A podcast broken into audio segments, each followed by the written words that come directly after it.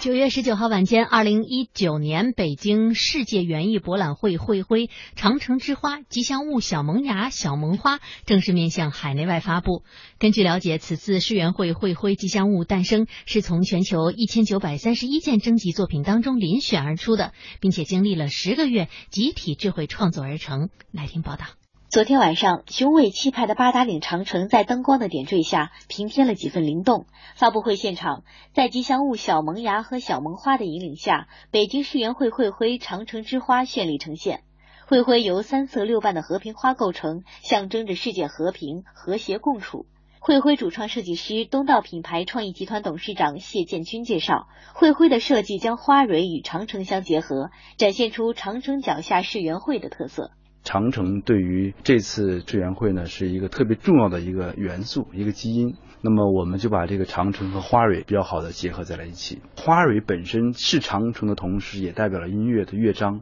同时它这种节奏感也像我们城市。所以呢，我们觉得这个乐章、园林跟城市结合，跟花蕊相结合，把地貌、文化、专业特点、花的特点体现出来了，长城也体现出来了。据了解，自从去年四月份启动了二零一九年北京世园会会徽和吉祥物的公开征集活动以来，共征集到作品一千九百三十一份。最终入选的吉祥物小萌芽、小萌花造型设计灵感来源于东方文化中百子图的吉祥娃娃，两个娃娃头戴国怀帽圈和月季花环，身穿工作装，脚踩工作靴，形象表情充满喜悦之感。吉祥物联合设计组组长、清华大学美术学院教授千哲介绍，吉祥物的造型既有中国风格，也有时尚气息，易于被大众接受和市场开发。在选择形象的时候，那么我们选的人是让大家更贴切、更明确、更便利的识别到、接受到这个吉祥物本身原型所传达出来的信息和这个主题的符合性，同时把这两个做成一个符号形态，